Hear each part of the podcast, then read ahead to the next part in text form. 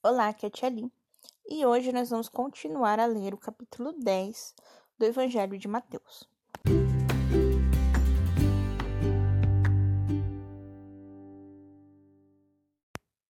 Bem-vindos aos Novenáticos Kids, e hoje nós vamos continuar a leitura do capítulo 10 do Evangelho de Mateus, a partir do versículo 40.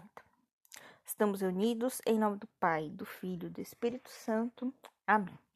Santo anjo do Senhor, meu zeloso guardador, se a ti me confiou a piedade divina, sempre me rege, guarde, governe e ilumine. Amém. Em nome do Pai, do Filho e do Espírito Santo. Amém. Acolhida aos apóstolos. Quem vos recebe, a mim recebe. E quem me recebe, recebe aquele que me enviou.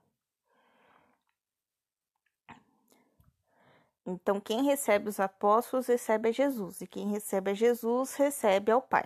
Tá bom? Versículo 41.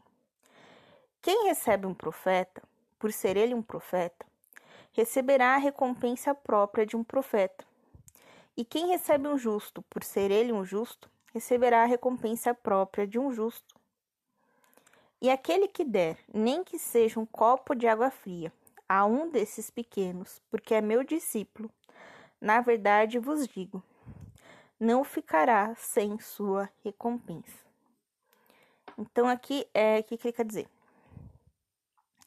Se você recebe alguém, seja um sacerdote, seja um irmão de igreja, seja outra criança, que vem falar em nome de Jesus, você está recebendo Jesus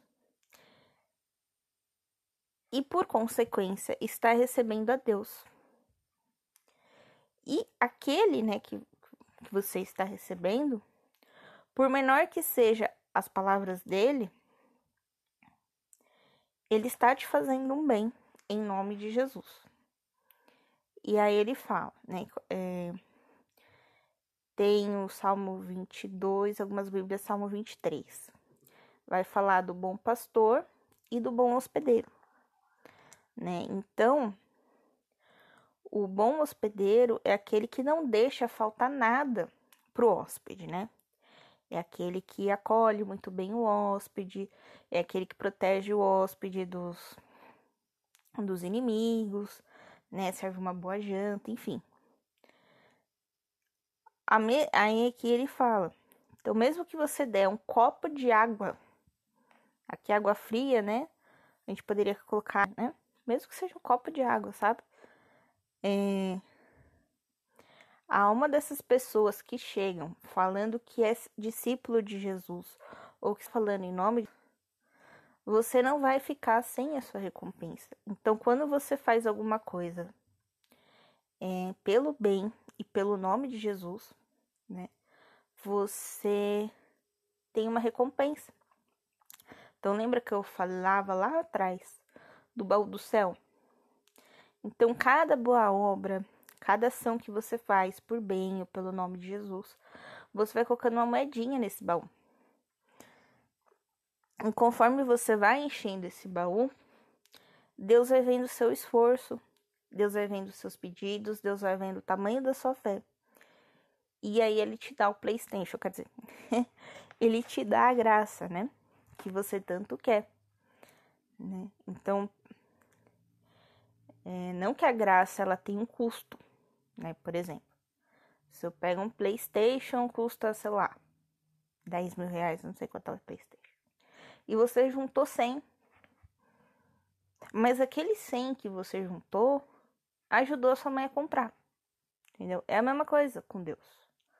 Né? Tipo, uma moedinha que a gente colocou lá naquele baú, uma moedinha, já pode ajudar a gente a alcançar a graça porque não é o valor da coisa em si. Né? A graça não tem um preço como tem o PlayStation, mas é a nossa boa ação que vai valer o tanto que vale a graça, entendeu? É que a matemática de Deus é diferente da nossa, mas é, seria mais ou menos isso, tá?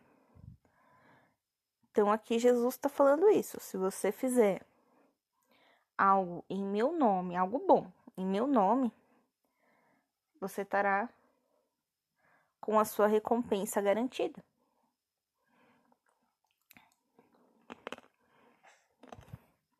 Certo? Nossa, ficou curto de hoje. Para compensar os outros dois, né? Ficou enorme. Então, um beijo, um abraço, que a paz de Cristo esteja convosco. E amanhã a gente começa o capítulo 11, tá bom?